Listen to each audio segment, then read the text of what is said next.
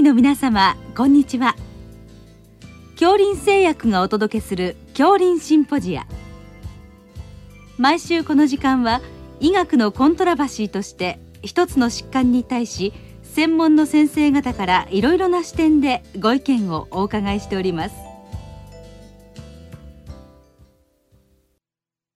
シリーズ。動脈硬化性疾患の予防を考えるの9回目。生活習慣の改善と題して東京慈恵会医科大学附属柏病院病院長吉田博さんにお話しいただきます。聞き手は東京慈恵会医科大学客員教授多田則夫さんです。2022年日本動脈硬化学会から動脈硬化性疾患予防ガイドライン2022年版が発表されます。教林シンポジアでは日本動脈硬化学会の協力を得まして、このガイドラインの周知を図っております。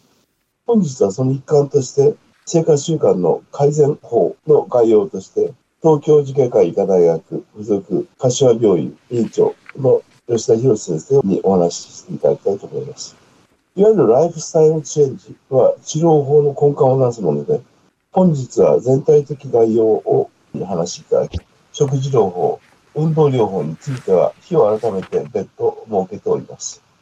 吉田先生は今回のガイドライン作成の総括委員のお一人でもあり、その先付けとして、全体としての生活習慣の改善の位置づけと禁煙、飲酒のあり方、肥満対策を中心に話していただければありがたいと思います。さて、生活習慣は地域性も大きいと思いますが、総括的ポイントについてお教えいただき、どのような生活習慣を選択し、どう評価すればいいか教えてくださいますでしょうか？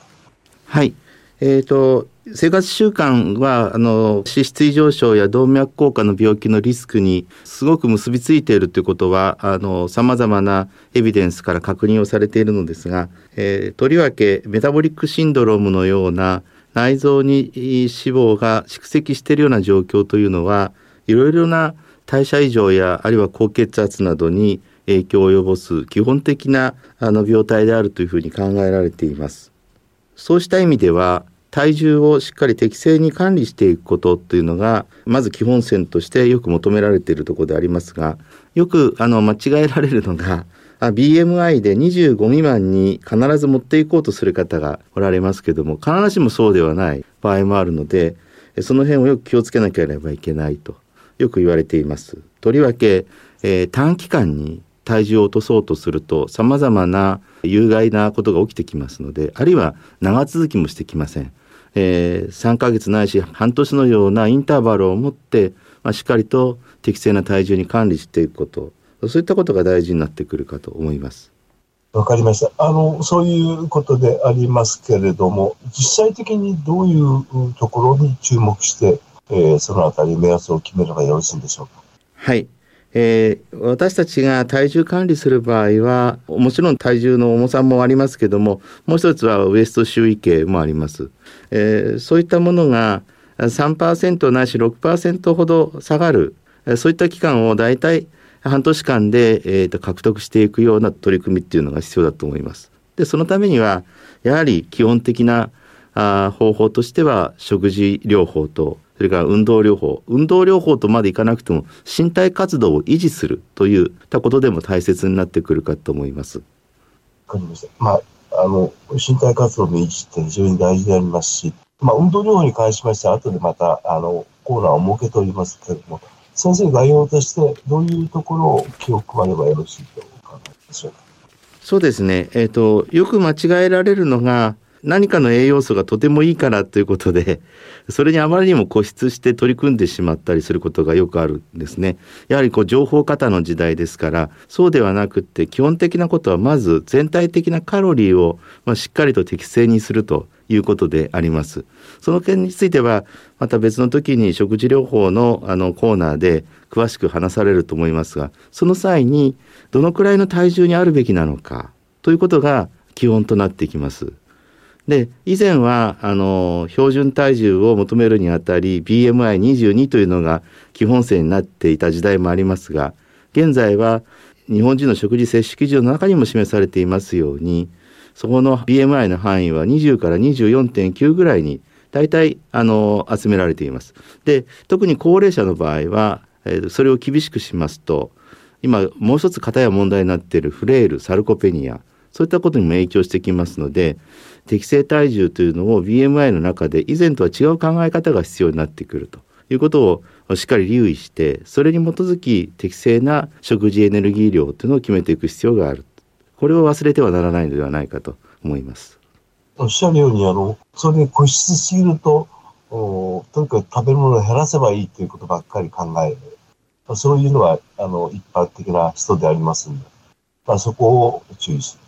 とりわけどういうことを注意すればいいでしょうか？そうですね。あのやはりあの三大栄養素と申しますか炭水化物糖質系とそれからあ脂質そしてえー、タンパク質と大きく3つに分かれてくると思いますけども、まあ、原則としては炭水化物をえー、50ないし60%ぐらいのエネルギー割合にした方がいいというふうには言われていて、まあ、その詳細はまた別のコーナーでお話があると思いますが昨今ちょっと問題になってきているのが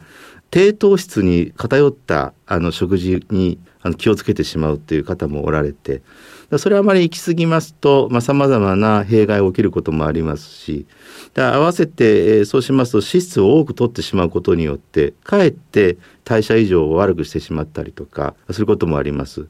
で、えっと、現在新しいあのエビデンス知見によりますとえ糖質の場合に、えー、50%を切ってしていくとあるいは65%を超えていってしまうという場合が割とこの動脈硬化の病気や代謝異常に影響してしまうんだっていうことが確認されていてそれに基づき、えー、今回の動脈硬化の予防ガイドラインにおきましても炭水化物においては50ないし60%ぐらいのパーセントエネルギーにしましょうというふうに整理させていただいています。ここ結構大切なところなのであのしっかりと取り組んでいただければなと思います。おっしゃる通りです。えー、そこでですね、あの一方サプリメントで走る方もいらっしゃるんですけども、そのあたりはどういうふうに考えればよろしいでしょうはい。あの基本的に普通の食事から、えっと、栄養素を取るというのが、まあ、自然の方法ですしそれが求められると思いますけどもなかなかあのしっかりとしたお食事が取れない場合っていうのは、まあ、いろんな生活の背景の中で起こりうることだと思います。その際はあの必要に応じて、えーと、サプリメントを活用するというふうなやり方もあるかと思います。例えばあの、まあ、諸外国におきましては N3 系脂肪酸を結構サプリメントで取られていることもあるかと思いますが、まあ、一方で我が国は幸いのことに魚食が普通に取れる民族ではありますのでその辺あたりはあのしっかりとしたお食事の中で N3 系脂肪酸を取っていくということもできるというふうに思います。ただあの先ほど申しましたように食生活の中で一定何かの困難があった場合等も含めてあるいは少し足しておいた方がいいかなということがあればあのサプリメントを活用するという程度のことはあの取り組んでもいいのかなと基本はでも普通の食事の中でしっかりとした適正なエネルギーを取り栄養素を取っていくということが大切になるというふうに考えます。はい、ありがとうございます。禁煙についてはどういうふうに、これは禁煙が絶対必要なことは間違いないんですけど、はい、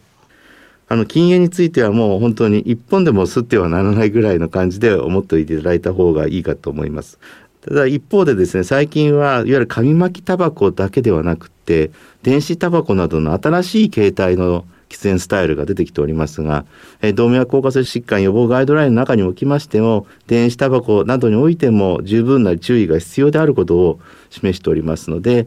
えー、その辺あたりをしっかり留意して、えー、いろんな生活習慣の指導に役立てていただきたいとそのように思っています。はい、ありがとうございます。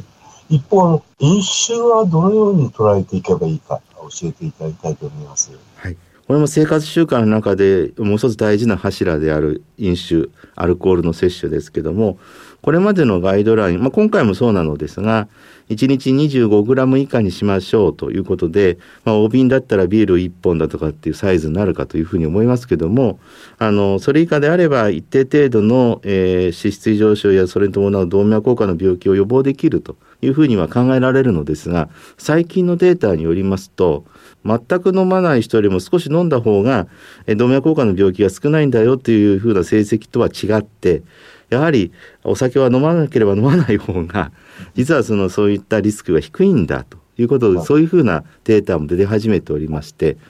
えーと、ちょっと飲んだ方がいいからと思って飲めない方が慌てて飲むことは全くないのであの飲まなければそれだけのリスクは全然伴ってこないというふうな考え方でいいかと思います。最近いろいろとそういった成績が出始めてますのであのその辺あたり注意しながら取り組んでいただければなと思っています。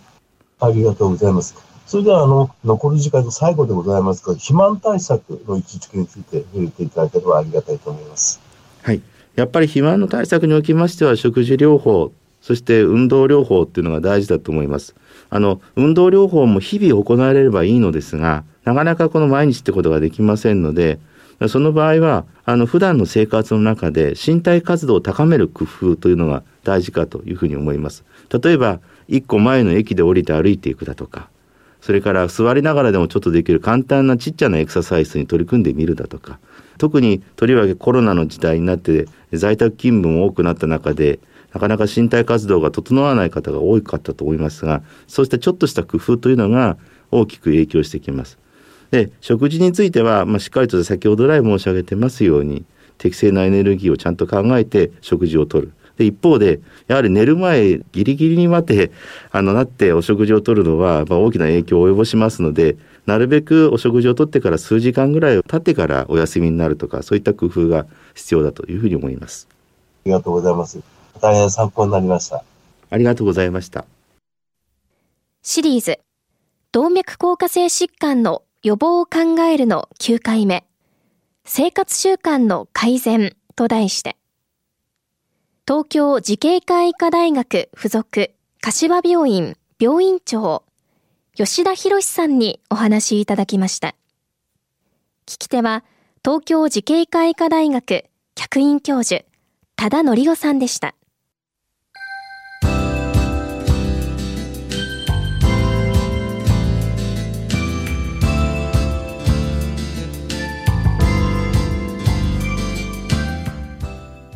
それでは恐林製薬がお送りしました。恐林シンポジア。来週をどうぞお楽しみに。